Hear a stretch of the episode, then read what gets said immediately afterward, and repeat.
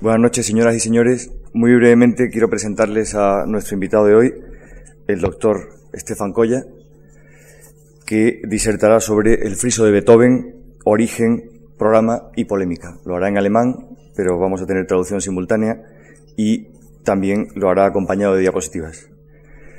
El doctor Estefan Colla estudió Historia del Arte en Salzburgo y Viena, donde se doctoró con una tesis doctoral sobre Georges Rouault, Después de sus estudios, durante dos años fue comisario independiente de exposiciones, especializado en arte del siglo XIX, y desde el 92 es conservador de la Österreichische Galerie Belvedere en Viena sobre arte del XIX, que en Centro Europa llega, de ahí su eh, especialización y su conocimiento en Klim hasta 1918. Entre las numerosas exposiciones que ha comisariado, citaría en primer lugar las dos eh, en las que asesoró eh, como asesor científico y como comisario de la Fundación Juan Marc, ambas en el año 95, a principios y a finales de año, George Rouault y Klim Kokosha Chile, Un sueño vienes. Además, ha organizado exposiciones sobre Monet en el 96, en el Belvedere, sobre el nuevo mundo en la obra de los pintores americanos del 19 en el 96, la gran exposición en Williamstown y también en Viena sobre paisajes de Klim y finalmente en el año 2006 la exposición que tienen ustedes la ocasión de ver en nuestro piso superior, el friso de Beethoven, Gustav Klim, el friso de Beethoven y la lucha por la libertad del arte.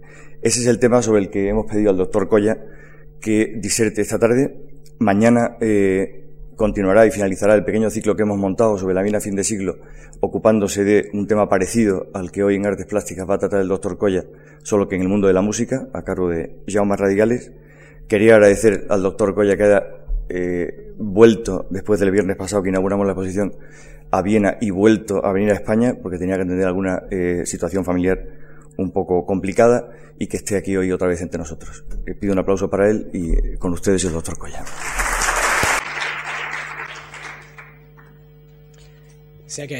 Bien, estimadas señores y señores,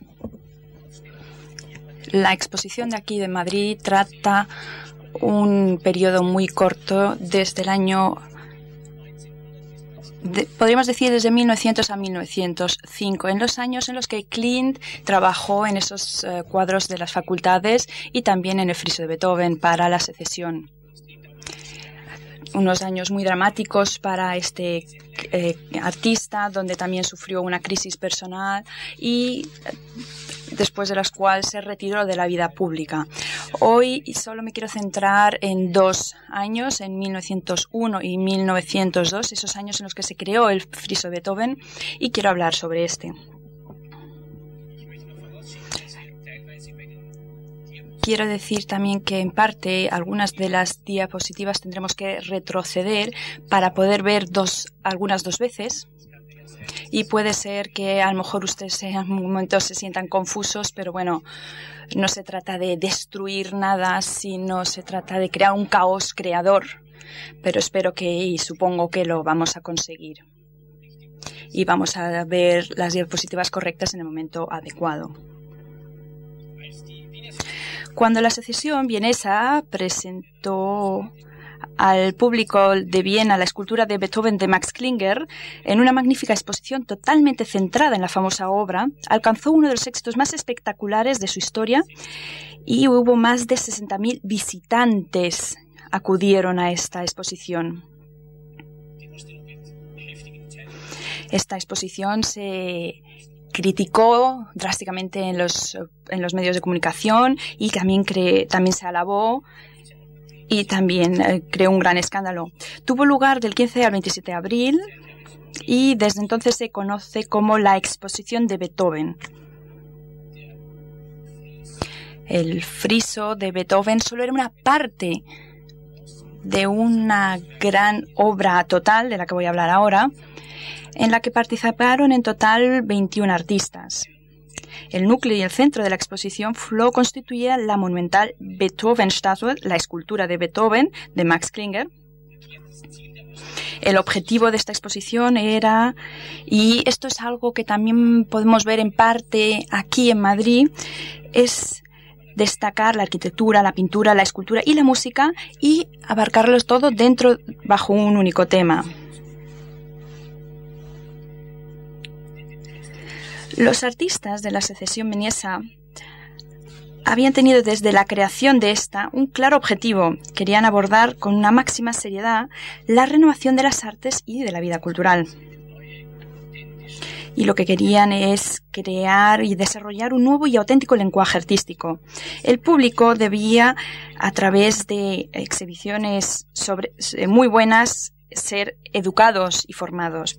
Y entonces pues también se pasó ya del montaje de salón parisino donde las paredes rebosaban de obras de artes, a unas presentaciones más selectas y elegantes donde los arquitectos o los diseñadores creasen estas exposiciones y se llevó o se encontró esa forma de expresión pura como se encuentra hoy en día. Así que esta es la razón por la cual estas exposiciones de la secesión se conocían y se eh, veía su evolución en todo el mundo.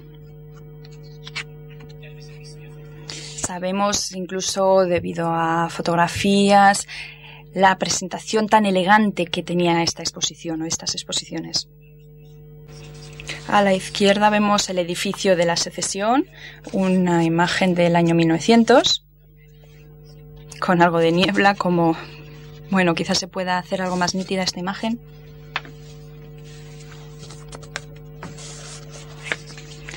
Y a la derecha vemos el, el cartel de esta exposición.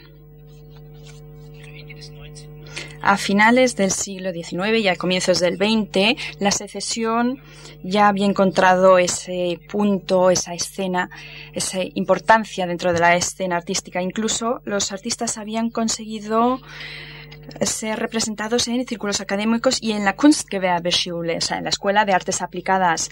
Por ejemplo, Joseph Hoffman, Colomoser, un diseñador, o Alfred Roller, también un, diseñador gráfico. El revuelo creado en torno a la presentación de la obra de medicina de Klimt a principios de 1901 había puesto nuevamente manifiesto la diferencia entre el arte monumental oficial y el moderno, aunque los miembros de la asociación se habían solidarizado directamente con Klimt. Reinaba pues un ambiente muy polémico que unido a la confianza en sí mismos que había dado a los artistas el conocimiento internacional, condujo finalmente a decidir un concepto de exposición totalmente nuevo. Y lo nuevo de este concepto residía en que no se trataba de una recopilación de obras de arte que estuvieran luego distribuidas mejor o peor, sino se trataba de una obra de arte total, o sea, lo que se denominaba, denominaba la arte del espacio, la Raumkunst, y esta definición también proviene de Max Klinger. Así que la secesión debía convertirse en un templo y los artistas, sobre todo Gustav Klimt, se sentían como redentores o profetas la belleza de la exposición como obra de arte debía mover al espectador a percibir ese templo como una posibilidad de elevar estéticamente su existencia.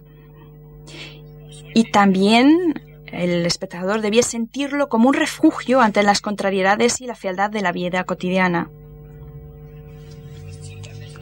Así que se trataba de tener la exposición como en sí, en su totalidad, como obra de arte. Y lo que fue importante es que todas las artes deberían tener una misma importancia, también incluso las artes manuales. Aquellos que participaron en este experimento, el proceso de creación era igual de importante que el, resultado. Pero también se trataba de crear nuevas obras de arte, por eso se encuentran también eh, obras pues experimentales como por ejemplo lacados en oro, mosaicos, cortes de hormigón, relieves en madera, etcétera. Unos materiales que hoy en día todavía hoy son bastante curiosos y no siempre todo salía bien, por supuesto.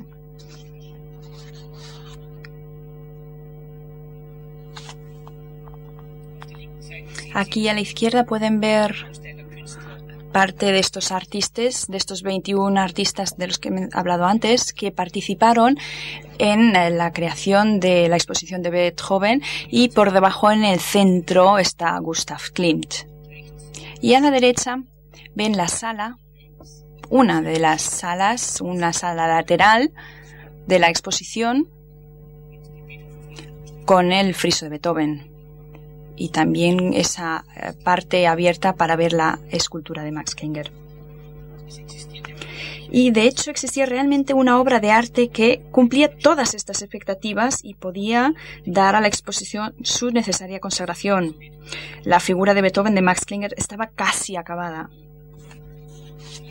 Esa escultura debe ser la obra maestra policroma de Klinger y debía materializar de manera idónea sus concepciones teóricas. La policromía era un tema del que se había ocupado el arte de finales del siglo XIX y que prometía, especialmente en Francia, una renovación en el sentido de la obra de arte total.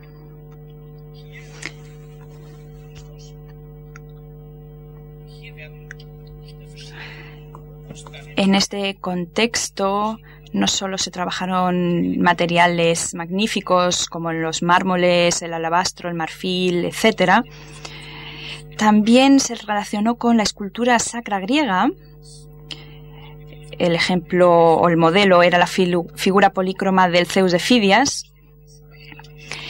Y también esa veneración del héroe de eh, Beethoven se creaba esa relación con el arte del templo. Para darles otros ejemplos de cómo se intentaba presentar esta exposición como obra total, de arte total, pero también para mostrarles cómo participaban los artistas y cómo crearon esta obra de arte total. Tenemos estas dos páginas del catálogo. A la izquierda se ve el escrito de Max Klinger de dibujos y pinturas y habla sobre ese arte espacial de la obra de arte total. Y a la derecha ven cómo los artistas pues presentan sus propios logotipos que luego utilizan en la exposición. No existen firmas de las obras como tal, sino simplemente estos logotipos. Y a través del, del catálogo se podría luego identificar estas obras.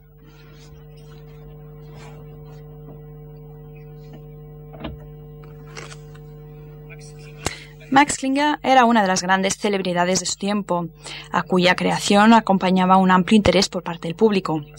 Desde luego hay que decir que la estrategia publicitaria de Klinger respecto a su anunciada obra principal fue refinada mediante recurrentes informaciones previas acerca de la escultura, cuya terminación retrasaba repetidamente, generó respectivas expectativas elevadas e incluso cierta tensión. En suma, preparó certeramente un evento en su sentido más actual. No era una casualidad que el artista genial Klinger hubiese elegido como tema al músico genial Beethoven, ya que la veneración por éste se había convertido a finales del siglo XIX en un auténtico culto que alcanzaría su punto álgido en el cambio de siglo. Marcada por la concepción del genio de Schopenhauer y de Nietzsche, al artista por anatomasia se lo identificaba con el luchador solitario que, casi como un mártir, sufre por la redención de la humanidad y su vida representa ejemplarmente la dolorosa lucha de la búsqueda del conocimiento y los tormentos del conocer. Klinger se había impuesto programáticamente reflejar esta concepción del artista en su Beethoven. Los relieves en el trono eh, ponían de manifiesto la dicotomía entre la antigüedad y la cristiandad, Adán y Eva, o los descendientes de Tántalo, simbolizaban los tormentos de la humanidad, el nacimiento de Venus y la crucifixión de Cristo. Estos representaban la afirmación de la vida frente a la disposición al sacrificio y a la privación. En la figura de Beethoven, y esto puede que a nosotros nos suene un poco extraño, pero era un tema muy importante en aquella época. Pues bien, en la figura de Beethoven se unen Zeus y Mesías, con su figura inclinada hacia adelante y su puño cerrado, expresa sus sentimientos más profundos.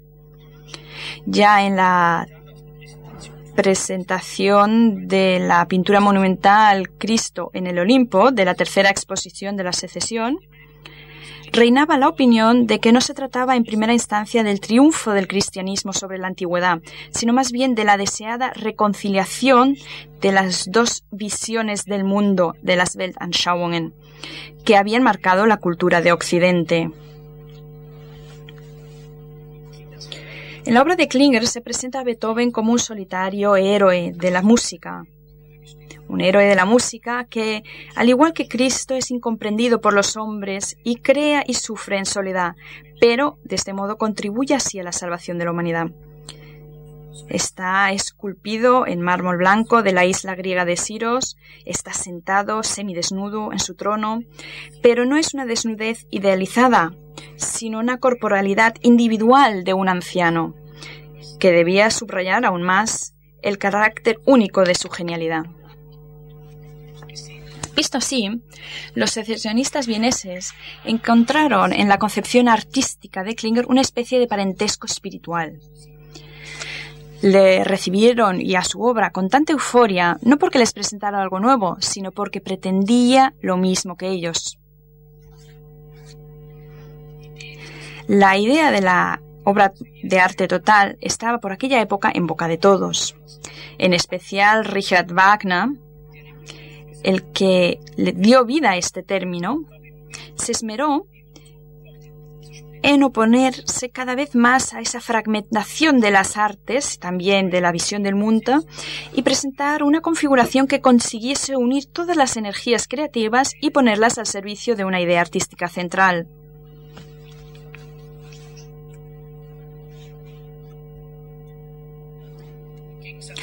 Al contrario que Klinger, que utilizaba materiales valiosos, los secesionistas optaron por seguir principios de sencillez y sinceridad, sobre todo pues en la elección de los materiales. Los objetos terminados presentaban un conjunto de experimentos jamás visto hasta la fecha, pero que mediante un formato unitario, con ello se refiere, se hace referir a los relieves cuadrados que se ven al fondo de la imagen y sobre todo bajo el dictado del espacio de ese término configurado con una genial sencillez por Joseph Hoffman. A la izquierda vemos la sala principal de la exposición. Aquí vemos que todo es arquitectura de exposición. El, edificio de la secesión era famoso porque, bueno, era muy moderno para aquella época y era una sala totalmente abierta en la que se podían crear cualquier tipo de exposición, se podía introducir cualquier tipo de exposición, o sea que simplemente era una especie de cubierta vacía que esperaba a ser creada como exposición. Y a la izquierda vemos la sala lateral de la derecha, que debe estar al, lado derecho de la, escultura. Y aquí vemos tenemos pues eh, todo el encofrado de las paredes que Joseph Hoffman utilizó para cubrir todas las paredes y también vemos que es una arquitectura muy sencilla sin grandes decoraciones y simplemente destaca las grandes obras de arte. El concepto del espacio de aquellas exposiciones era literalmente el prerequisito para las obras que había que producir individualmente. Esa fue la idea que condujo finalmente, unos pocos años después, a la creación de los Wiener Werkstätte, los talleres vieneses que organizó la espontánea cooperación de los diferentes artistas con motivo de una exposición de manera continuada y que, por ejemplo, pues eh, daba ánimo a un arquitecto para que éste pudiera llegar hasta el último rincón de una casa. Más tarde, Klimt y sus colegas reunidos en torno a él debieron comprobar desengañados que el concepto de arte purificador de Wiener Werkstätte, que ese arte que pudiera llegar a todo, que pudiera elevar la vida a un nivel superior, acabará fracasando. En parte también porque estas artes eh, manuales no eran, eh, no eran accesibles para el ciudadano normal.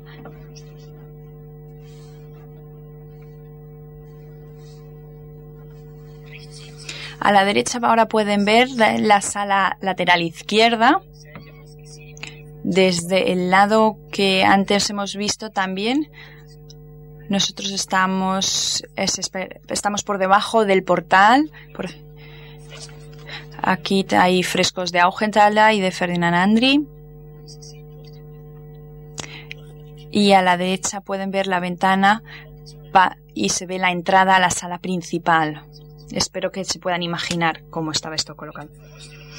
La exposición de Beethoven tuvo oh, que ser pospuesta en dos ocasiones y eh, los problemas eh, eh, acaecidos debido a ello se tuvieron que resolver con improvisaciones y esto se dio porque Klinger simplemente no quería o no podía terminar a tiempo su escultura.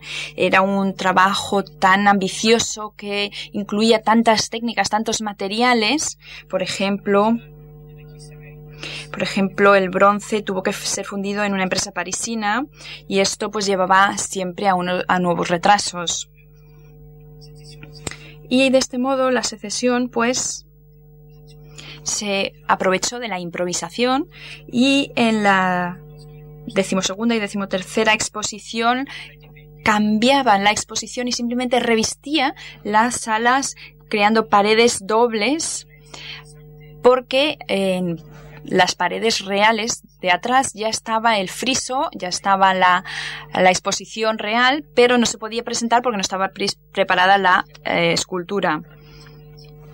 En 1901 ven que en la imagen de la izquierda que tenemos esta especie de velo y aquí las paredes también están son más pequeñas, o sea, las habitaciones son más pequeñas debido a estos paredes, estas paredes dobles porque detrás estaba ya la exposición de Beethoven. En una de estas exposiciones improvisadas tuvo gran importancia para la historia del arte de Viena, y esto muestra ese sentimiento tan cosmopolita de la secesión porque se presentó eh, arte de Escandinavia. Entre otros estaba un pintor famoso que había muchos eh, pintores famosos, incluso más conocidos artistas finlandeses que otros. En la ceremonia festiva de inauguración, y con el ánimo de llevar aún más allá el reconocimiento a Beethoven, la Filarmónica de Viena interpretó una revisión del último movimiento de la novena sinfonía ejecutada por Gustav Mahler. El gran esfuerzo invertido en organización y marketing acabó dando a los organizadores la razón, ya que, como se mencionaba al comienzo, la decimocuarta exposición, la exposición de Beethoven, fue, como ya hemos dicho antes, uno de los mayores éxitos de público de la secesión. Pero más allá de eso, fue fundamental para la evolución de Klimt y de muchos otros artistas participantes. Karl Schoske lo formula eh, en su libro Fin de Siecle en Viena y es el primero que hace un estudio sobre el fenómeno de, que se dio en 1900 en Viena. Él lo ha formulado de una forma muy aguda y dijo, si hubo alguna vez un ejemplo de narcisismo colectivo, ha sido en esta ocasión. Artistas de la secesión adoraban a un artista, a Klinger, y este a su vez adoraba a un héroe del arte, a Beethoven. Otros opinan que Klinger y su monumento ha sido solo una excusa para poder plasmar de modo plausible y eficaz la idea de la Gesamtkunstwerk, de la obra de arte total. Ellos dicen que eh, la intención principal de los seccionistas había sido crear un contexto adecuado para la producción y recepción de su arte, porque ellos se habían separado las exposiciones comerciales de la Academia y de la Künstlerhaus y la comprensión profundamente misionera del arte de la secesión se dirigía vehemente contra la oferta de mercancías diversa y profana de las exposiciones corrientes y permitía al artista ocuparse de asuntos más elevados. Pero por supuesto, está claro, los secesionistas tenían que vivir al fin y al cabo de la venta de sus obras. Pero a pesar de ello, querían elevarse, en especial Klimt, por encima de la masa de productores de arte. Por ello, el plan de construir un templo, un templo del arte, y precisamente uno temporal, fue algo coherente y lógico para ellos. Joseph Hoffman dio forma arquitectónica a esta idea con la estructura básica, a todas luces sacral, con tres naves y con tres ábsides en la exposición. Era conocido que lo novedoso del edificio de la secesión era que podía transformarse una y otra vez por medio de paredes móviles, creando nuevos espacios interiores, como, hemos mencionado antes. Pero, sin embargo, no se debería acusar a los artistas de haber ocultado sus pretensiones comerciales tras un ornamento ideológico. El convencimiento de que el arte puede transmitir valores éticos y de que incluso puede, ¿por qué no?, purificar al hombre, estaba tan profundamente arraigado como la imagen de heroicos luchadores que tenían de sí mismos como parte de la vanguardia. Aquí lo vemos claramente. Estos son dos relieves de, en madera de Ferdinand Andrieff. A la izquierda San Sebastián, a la derecha un Tyrannus. Aquí se refleja este, este espíritu luchador de la secesión. Desde un principio la secesión era un movimiento al que no solo pertenecían pintores y escultores, sino también arquitectos y artistas, decorativos. La idea fundamental de la obra de arte total era algo muy latente desde su principio.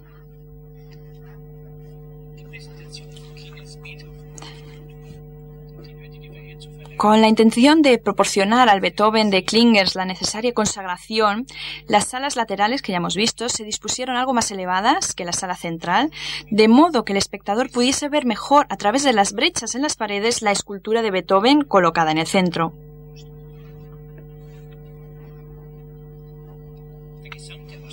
El recorrido entero de la exposición estaba concebido para preparar al espectador al encuentro con la obra maestra, a la extraordinaria impresión que ésta producía. La visita comenzaba en la sala izquierda, diseñada por Klimt, que vemos aquí a la izquierda. De este modo, se le reconocía a Klimt un lugar privilegiado en el concepto expositivo. Aquí en esta sala lateral desde, se, se accedía desde este lado, desde la derecha, y realmente la primera visión que se tenía es ver la pared estrecha, tal y como se tiene aquí también en la exposición arriba, en la fundación, y luego ya se tiene a mano derecha la imagen o la visión, el hueco para ver la estatua de Klinger. Las tres paredes pintadas del friso de Beethoven, que también aquí pueden ver, empezando empiezan por la pared lateral izquierda, componen una narración unitaria. Al comienzo está el anhelo de felicidad, encarnada por los cuerpos femeninos suspendidos, que se ven al lado derecho, que atraviesan el friso como si se tratase de una especie de ornamento móvil muy pegado al techo, como el rítmico discurrir de formas ondeantes de miembros humanos y de cabezas. Estos chocas chocan en la pared central con las fuerzas enemigas, Finalmente, la serie encuentra su culminación en dos temas, los dos versos de la última estrofa del himno a la alegría de Schiller, Alegría hermosa, chispa de los dioses, y este beso para el mundo entero, con los que se cierra la novena sinfonía de Beethoven. El, friso de Klimt intenta realizar una transcripción simbólica de la sinfonía de Beethoven, dándole a su vez una interpretación personal. Y ahora les voy a leer el catálogo que acompañaba en aquella época en la exposición. Primera pared larga, frente a la entrada. Así como hemos, hemos dicho, la entrada estaba aquí al lado derecho. El anhelo de felicidad. Nota mía, las figuras suspendidas en el lado derecho.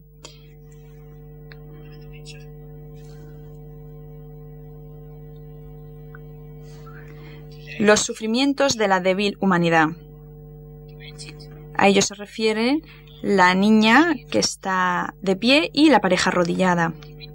Las súplicas de la humanidad al fuerte y bien armado. Se refiere al caballero. La compasión y la ambición como fuerzas internas de los impulsos.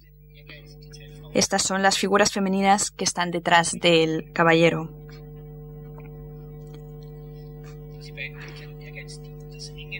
Estas hacen que le muevan a luchar por conseguir la felicidad. La pared estrecha. Las fuerzas enemigas. El, gigante Tifeo, contra el que incluso los dioses lucharon en vano, se refiere a ese monstruo que se asemeja a un mono. Sus hijas, las tres gorgonas, que están a su izquierda. La enfermedad, la locura, la muerte. Son las cabezas como de muñecos y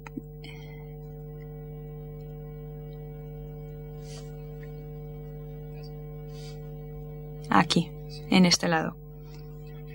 Estas son la enfermedad, la locura y la muerte. Y a la derecha del tifeo está la lujeria, la impudicia, la incontinencia.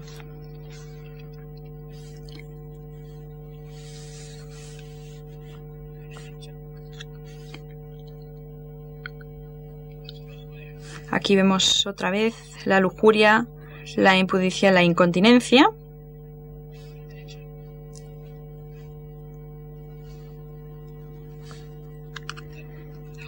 Y aquí la pena aguda, que son estas personas eh, que están en cuclillas en el exterior. Las ansias y los deseos de los hombres se alejan volando por encima.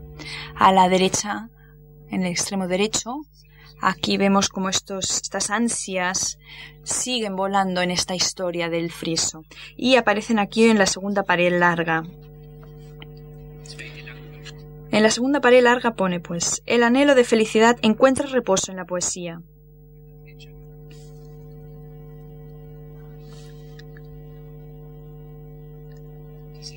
Aquí las figuras estas suspendidas se encuentran con una mujer que toca la cítara.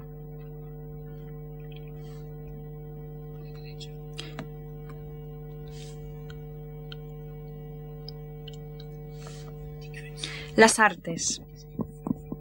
Son las cinco figuras de mujeres dispuestas una sobre otra, algunas de las cuales señalan al coro de ángeles que canta y toca. Otra vez, para volver a la cita del catálogo, las artes nos conducen al reino ideal, el único en el que podemos encontrar alegría pura, felicidad pura, amor puro. Coro de los ángeles del paraíso, Alegría hermosa, chispa de los dioses, este beso para el mundo entero. Aquí tenemos este coro de los ángeles del paraíso y el beso de o para todo el para el mundo entero en el que termina el friso de Beethoven.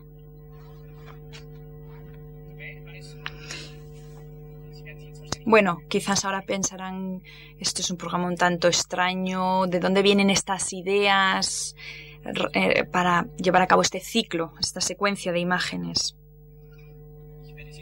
Pues lo voy a indicar brevemente, también se puede ver y leer en el catálogo, porque fue la interpretación de Richard Wagner que, y también Nietzsche eh, influyeron gran, en gran medida a Klimt, hicieron que desarrollasen así. Y sobre todo fue la interpretación que Richard Wagner hiciera de la novena sinfonía la que influyó decisivamente en el programa de Friso. Wagner había dejado constancia de sus reflexiones acerca de dicha composición en un programa de concierto que se publicó en 1846. Dado que la novena sinfonía, debido a su poca convencional estructura, se había topado con la incomprensión del público, Wagner había decidido incluir en su texto las imágenes que a él le evocaba la obra, proporcionando así una ayuda para su comprensión. Así que lo que hizo es desarrollar asociaciones que le da o ideas que él asocia cuando escucha estas imágenes y de esta forma dar una ayuda a la gente para que comprenda la, obra. Las figuras suspendidas que abren el friso, la encarnación del anhelo de felicidad, que están en peligro debido a las fuerzas enemigas, aparecen en la primera frase de la interpretación de Wagner una cita, una lucha concebida grandiosamente en la que el alma pelea por la felicidad contra el empuje de aquellos poderes poderosos poderes enemigos que están entre nosotros y la felicidad de la tierra.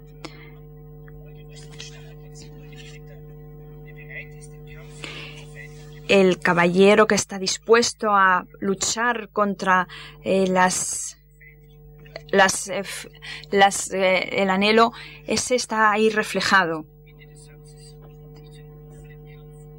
Y está dispuesto a llevar esa lucha y esa guerra. Y también el monstruo del Tifeo, en aislados instantes de lucidez, creemos reconocer la dulce y melancólica sonrisa de la felicidad que aparece buscarnos, por cuya posesión luchamos y de cuya consecución nos aleja ese malicioso y poderoso, enemigo que con sus alas nocturnas proyecta sombras a nuestro alrededor, impidiéndonos incluso la visión de aquella lejana gracia, hundiéndonos en la tenebrosa reflexión. Quizás aquí se vea un poquito mal, pero si vemos estas alas, entonces sí es impresionante ver cómo Klimt leyó este, este cuaderno y lo reflejó y dio vida en su obra.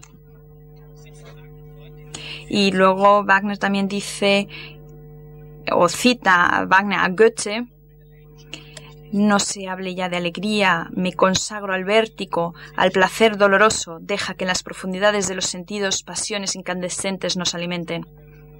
Y Wagner también habla sobre esa diferencia, esa gran diferencia entre el tercer y el cuarto movimiento, como una búsqueda de una de nuevos medios musicales para reflejar estas estas palabras y por eso dice que son voces humanas. Algo muy extraño era tener ese coro en esa sinfonía, ¿no? Era una novedad importante. Y Klimt también lo muestra aquí en su friso. Quizás se hayan preguntando por qué hay una zona que está en blanco, o sea, la poesía, la señora está con la cítara, y el coro el coro del paraíso y de la pareja, pues esto es esa idea de ese gran paso que existía o que existe entre el tercer y el cuarto movimiento y también quiere o estará relacionado con el hecho de que Klimt no quería pintar nada justo por encima de esa ventana que daba acceso o visión a la obra de Max Klinger, o sea que simplemente quería dejar esa pared en blanco para que no distraer de la obra maestra. Pero evidentemente no fueron solo las ideas de Richard Wagner las que influyeron en la composición del friso. Algunas figuras se deben a la filosofía de Nietzsche, como se ha señalado recientemente. Con el pensamiento de Nietzsche, los intelectuales y los artistas de la época estaban muy familiarizados. Así que las figuras femeninas que se encuentran detrás del caballero, que encarnan la compasión y la ambición, podrían provenir de las ideas de Nietzsche. Pues en el hombre fuerte y bien armado, en ese caballero, se veía la heroica lucha del genio una idea que Nietzsche desarrolló en extensión y que Wagner también adoptó. Sin lugar a dudas, el, el himno de la alegría y sobre todo la idea de unión de los pueblos en este beso para el mundo entero se poseía un especial atractivo para los coetáneos de mente abierta, sobre todo a la vista de la creciente expansión de las ideas nacionalistas. En cambio, otros veían en ella la promesa de una nueva cultura de la humanidad. De boca del propio Klimt conocemos el significado concreto de una de las figuras del friso, en concreto de la pena aguda, que es, esta figura que está aquí arrodillada. Se trata de una plaga temida por la población en aquella época que hacía estragos entre los varones, la sífilis. Y no sé si saben que la sífilis en Europa Central eh, mató a dos terceras partes de la población, así que fue una enfermedad bastante importante y de lo cual nosotros ya no nos podemos imaginar de sus, eh, de sus efectos. Bueno, quiero hablar un poco sobre el lenguaje pictórico del friso de Gustav Klimt. Klimt acentuó conscientemente en la composición del friso su doble dimensión que en ocasiones, como por ejemplo en los sufrimientos de la débil humanidad o en el fuerte y bien armado, conseguía situando las figuras de perfil. O aquí también en las figuras suspendidas. De esta forma, el contorno ganaba importancia fijando la atención del artista en la elegancia y la belleza de la línea expresiva.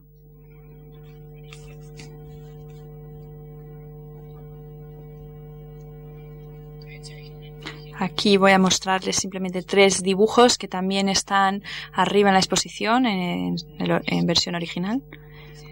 La importancia que esta, tenía para Klimt se pone de manifiesto en los numerosos dibujos que dedicó al friso de Beethoven. Conocemos 125 estudios del friso, pero seguramente, y considerando la forma de trabajar de Klimt, fueron el doble o más tiene más de eh, mil dibujos. Klimt era una persona que no dibujaba de cabeza. Siempre necesitaba tener un boceto para poder desarrollar sus ideas y por ello trabajaba y dibujaba a diario y durante horas en esos estudios que hacía y esos bocetos. En estos dibujos se reconoce también una nueva voluntad de composición.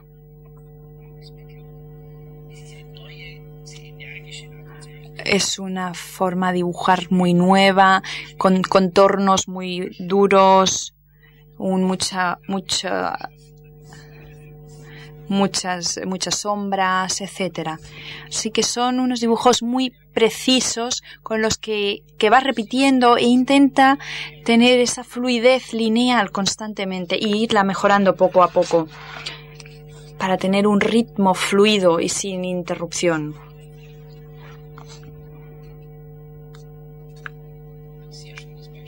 Aquí también tenemos un ejemplo muy bueno con muy pocas líneas ha podido crear el pelo, por ejemplo, esto es un estudio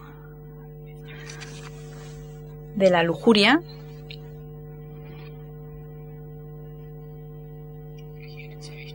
O aquí tenemos un dibujo para la poesía tocando la cítara, donde también intenta reflejar esa fluidez.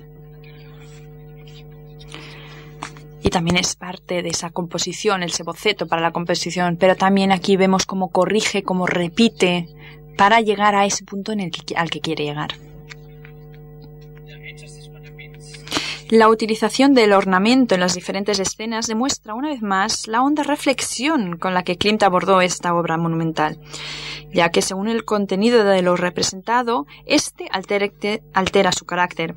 Así, el ornamento puede ser de una estricta claridad, como en el coro de los ángeles del paraíso, puede ser serpenteante, latente y sensual, como en las fuerzas enemigas, o puede ser preciso y rico, como en el abrazo de este beso para el mundo entero. Así como en todas sus obras, de Klimt porque Klimt eh, era, estaba muy interesado en saber lo que ocurría en todo el mundo, le gustaba mucho viajar, también leía todas las revistas actuales como Apolo o demás, todas esas eh, revistas las leía y estas ya tenían muy buenas imágenes en aquella época, así que estaba muy al corriente de lo que ocurría en Europa.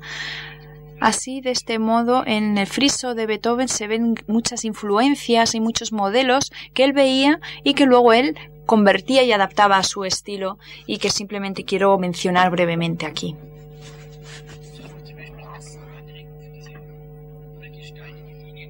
Por ejemplo, para esta arte lineal, para el acabado perfecto de la lina, o incluso para algunos contornos importantes o para algunos ornamentos.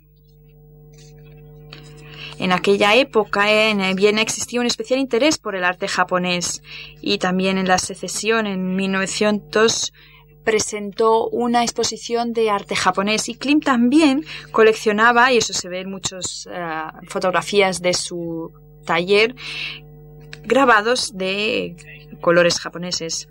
También los dibujos de Audrey Birdsby o también las obras del grupo Macintosh y de su mujer que se presentaron en el año 1900 en una exposición que crearon todo una o que pudieron diseñar toda una sala tanto en esa pureza de las líneas como también en la coordinación en paralelo de los de las figuras. Y esto pues ha tenido toda su influencia. También si por ejemplo ven estas mujeres su peinado pues ven que es muy parecido a las eh, figuras eh, suspendidas de la derecha.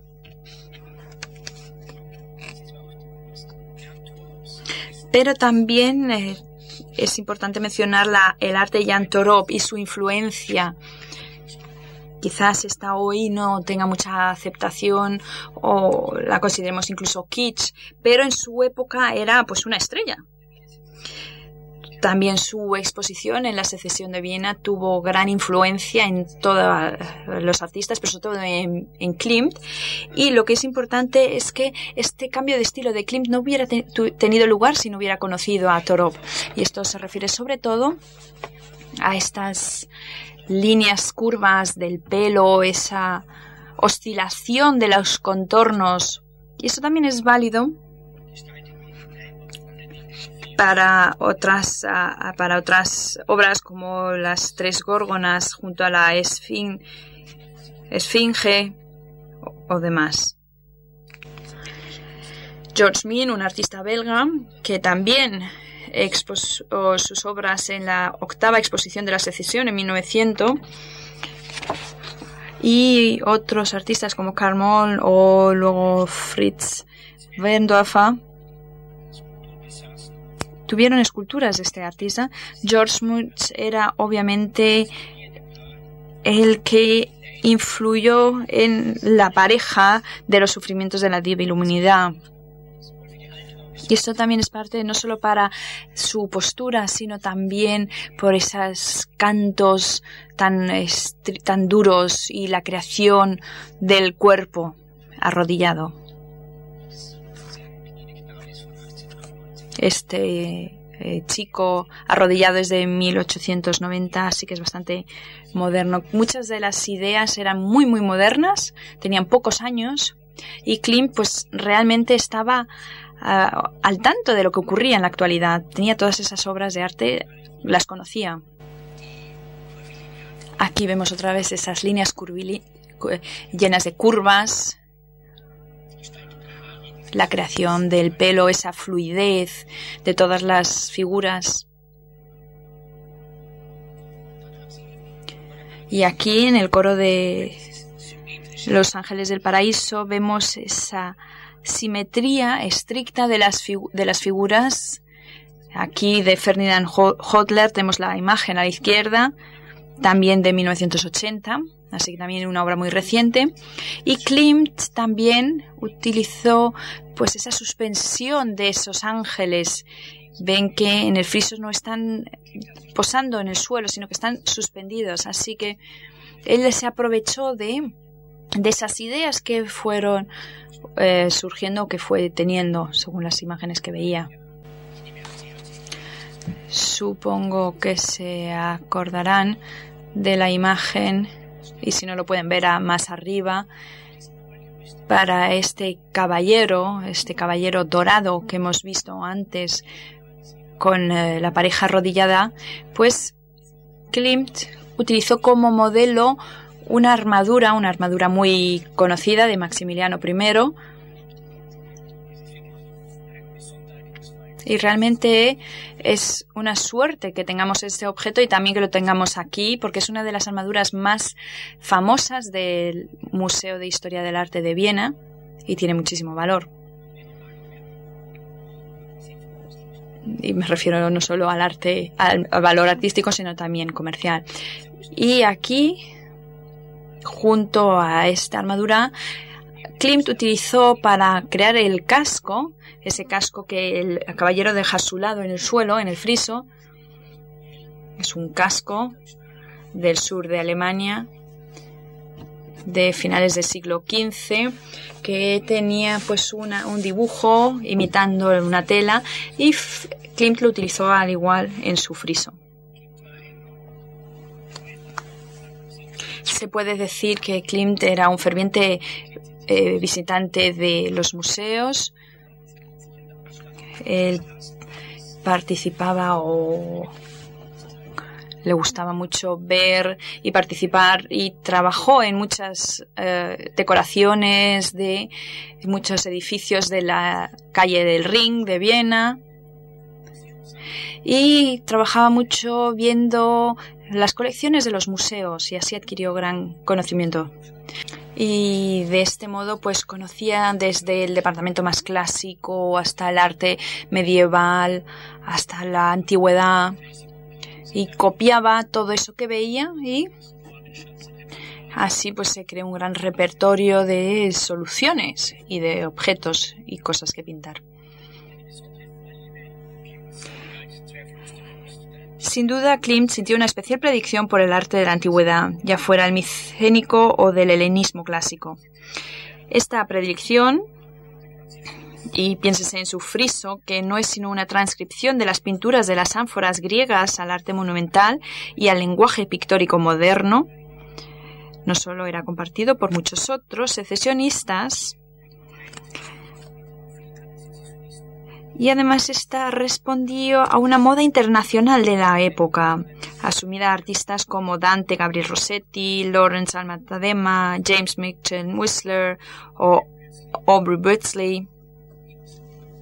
También ellos estaban fascinados por este tipo de arte y creaban siguiendo estas directrices. No en vano, el edificio de exposiciones de la secesión se había concebido como un templo griego y los adornes de las fachadas se habían ajustado a esa imagen. Así, las tres cabezas de górgonas situadas sobre la entrada del templo donde estaba el, el, lema a cada época su arte, al arte su libertad, y estas gorgonas debían defender el edificio del nocivo espíritu del filisteísmo burgués.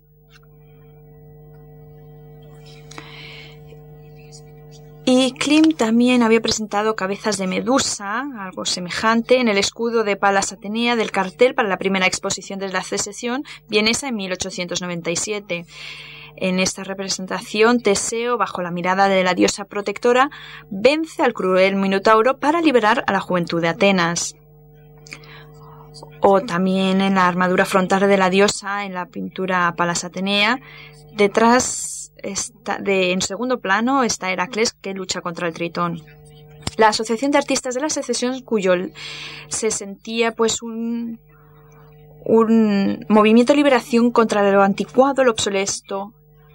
Y en este sentido, Ludwig von Beethoven también era reconocido como luchador solitario que perseguía un nuevo arte y Precisamente por ello se le veneró tanto. En la representación de Tifeo,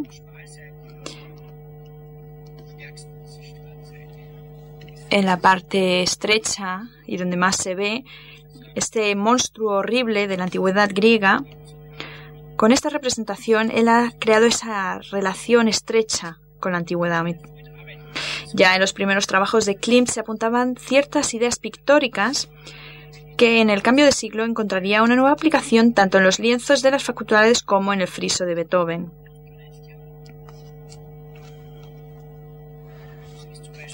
Por ejemplo, toda la idea básica del friso ya está de alguna forma representada o indicada en esta imagen de la izquierda, donde está la pareja abrazada, que está luego en la escena final del friso. Y también si ven la imagen, la parte superior de la imagen, ahí ven pues la vejez, la muerte, todas esas amenazas, esas enemiguidades que también están enlazadas con la juventud y la niñez. Pero esas están ahí saliendo desde el trasfondo y están amenazando esa felicidad. Es una obra de 1900, 1895. En la obra Música, de 1895, un boceto para una obra decorativa para el salón musical del de un edificio, de un palacio de un, industrial rico, rico, Nicolaus Dumba. Aquí Klimt ya encuentra esa idea de una mujer tocando la cítara que después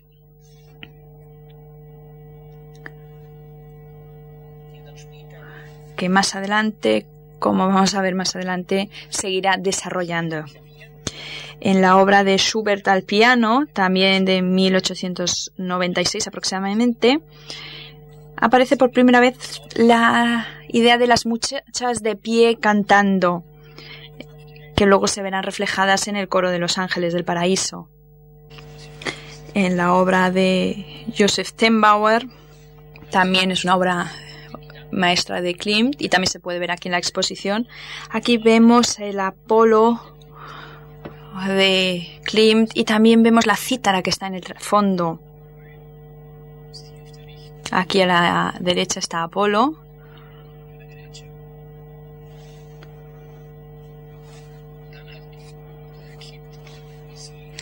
Y en la poesía, una ilustración que compuso para la revista Versacrum, volvió a retomar esta idea y lo desarrolló más lo que luego llevaría a su evolución final en el friso de Beethoven. Esto parece muy consecuente. Una vez tenía una idea sobre una imagen, pues la iba desarrollando y ampliando y estudiando cómo podía ir creándolo y esto pues deja una imagen muy clara, clara en el friso de Beethoven, esa versión final. En los en el rastro, en el eh, rostro del caballero creído ver a Klimt. Él era un luchador por la música moderna. Era muy alabado, pero también muy criticado y esto en 1907 hicieron que dimitiera de su puesto de la Ópera de Viena. Klimt y Mahler pues estaban en una situación muy similar. Por ello, Klimt entendiera el friso como una declaración personal de guerra.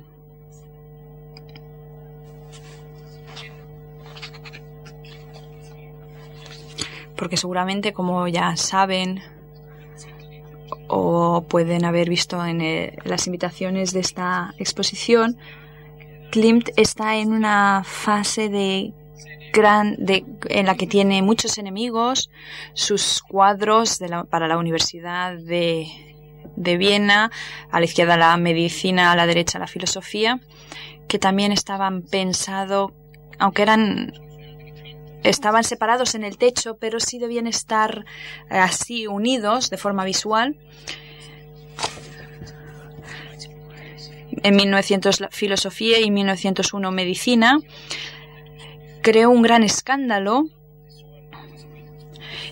los profesores eh, pidieron que se prohibiera exponer estos, estos cuadros y está claro que, eh, eh, que Klimt hace referencia a estos enemigos cuando habla de las fuerzas enemigas y refleja ese, esa lucha del arte joven contra lo conservador, contra lo antiguo. Por ello, las fuerzas enemigas son esa esa irrupción con el, con el gobierno, con los políticos y con el público ignorante.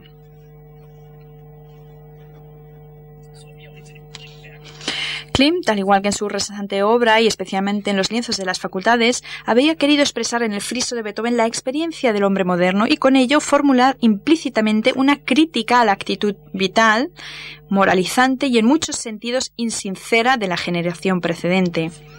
Su objetivo era transmitir su convencimiento acerca de la decisiva y omnipresente función de la mujer para la vida humana, una función que encuentra su expresión final en la pareja de enamorados, cumbre del friso, el abrazo como forma de acallar el dolor, en el que se hace evidente la fuerza liberadora del eterno femenino.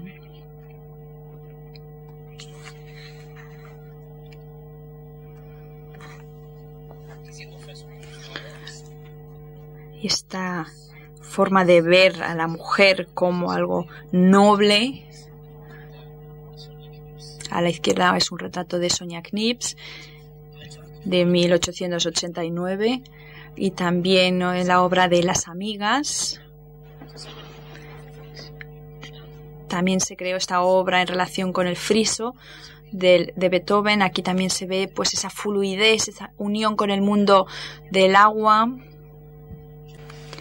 la idea de la fertilidad, que supera de alguna forma al hombre, el principio tan marcial que vence al hombre.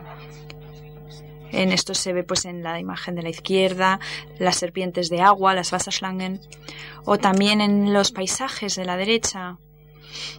Ahí tenemos los girasoles,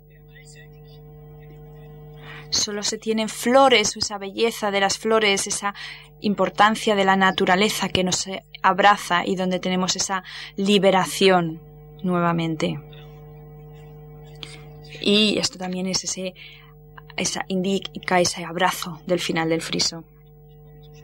Bien, pues para finalizar también quiero decir que el friso de Beethoven también ha sido desaprobado aunque sus colegas artistas lo alabaron y lo admiraron, pero a la vez también hay gran cantidad de personas que lo criticaron, que lo consideraron obsceno, que dijeron que es un soda y comorra up to date en frac con pajarita blanca y gardenias en los ojales una depravación soñada por una imaginación apocalíptica se desprende de estas figuras esmirriadas o hinchadas. Klimt estaba furioso. Ya la crítica que había recibido tras filosofía y medicina. Así que, como respuesta a estos críticos, pinta un dibujo que se llama Peces Dorados, pero iba a titularlo a mis críticos. Aquí vemos esta imagen de una mujer a la izquierda que le muestra pues su trasero de forma consciente al crítico y además le mira de forma descarada. Pero en cualquier caso, el friso de Beethoven fue una obra clave porque marcó, como ya hemos dicho, un inicio rotundo en su época. A la izquierda tenemos la medicina, que es la tercera, el, tercer cuadro que hizo para en 1903 para las para la facultad. Aquí ya se ve ese cambio. Si pensamos en las imágenes de antes, aquí ya solo son pocas figuras, solo hay una figura, ese condenado, ese viejo condenazado está ahí representado a toda la humanidad. En, los otros cuadros había gran cantidad de personas, aquí ya solo, son, solo hay una persona. Y no quiero decir nada más al respecto, pero aquí vemos ese cambio de estilo. La idea del beso lo siguió desarrollando tanto en el friso de Stocklet en Bruselas y lo desarrolla hasta el ultimísimo detalle, hasta el pomo de la puerta, y este cuadro se ha podido conservar. Aquí eh, tenemos un mosaico en, el, en una de las salas y este friso también acaba pues en un abrazo, en un beso. Y sin lugar a dudas, el, con, la obra más conocida de Klimt es El beso de 1908, que está en Viena, en el Belvedere. Y donde pues esa expresión encuentra su expresión máxima que puede haber empezado con el friso de Beethoven, estos son predecesores y es un periodo dorado y acaba pues con 1908 con el beso. Muchas gracias.